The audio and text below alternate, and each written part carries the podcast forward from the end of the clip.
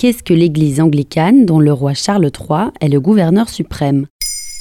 Merci d'avoir posé la question. Le 8 septembre 2022, la reine Elisabeth II du Royaume-Uni est décédée dans sa résidence de Balmoral en Écosse. Son fils, le prince Charles, est devenu roi à 73 ans. Il est désormais connu sous le nom du roi Charles III. Il hérite ainsi de tous les titres que sa mère a portés pendant son règne long de 70 ans, et ils sont nombreux. Un des plus importants est celui de défenseur de la foi anglicane. Plus communément, on dit aussi qu'il est gouverneur suprême de l'église anglicane ou chef de l'église anglicane qu'on appelle en anglais Church of England. Cette religion est souvent définie comme un mélange particulier entre le catholicisme et le protestantisme.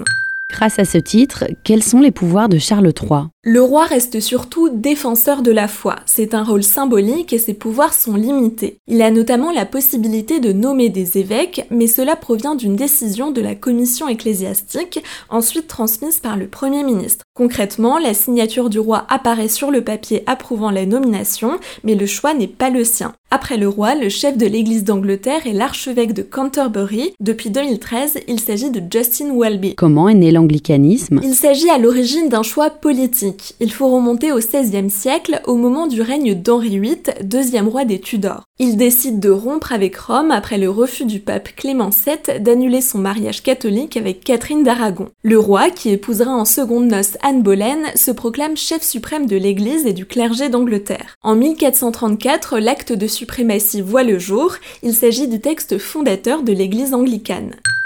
Vingt ans plus tard, Marie Ière, connue sous le nom de Marie la Sanglante, fille de Catherine d'Aragon et de confession catholique, supprime l'acte et elle réprime les protestants. En 1559, Élisabeth Ier, la fille d'Anne Boleyn et d'Henri VIII, devient reine. Elle rétablit l'acte de suprématie instauré par son père. C'est pendant l'ère élisabéthaine que l'Église d'Angleterre se développe et que le livre de la prière commune, publié en 1549 et fondateur de la religion, devient le texte officiel. La notion d'Église d'Angleterre est importante puisque c'est seulement au XIXe siècle que le terme d'anglicanisme commence à être utilisé. Quelles sont les caractéristiques de cette religion Elle puise dans des éléments du catholicisme et du protestantisme. Concernant la première religion, elle reprend le principe de communion entre les fidèles. L'anglicanisme comporte sept sacrements, dont le baptême, l'Eucharistie, célébré le dimanche, le mariage, etc. Les principales fêtes chrétiennes sont aussi célébrées, Pâques, l'Annonciation, la Pentecôte, la Toussaint, Noël et d'autres. Aussi, les églises et apparats font penser au culte catholique tranchant avec la sobriété du protestantisme.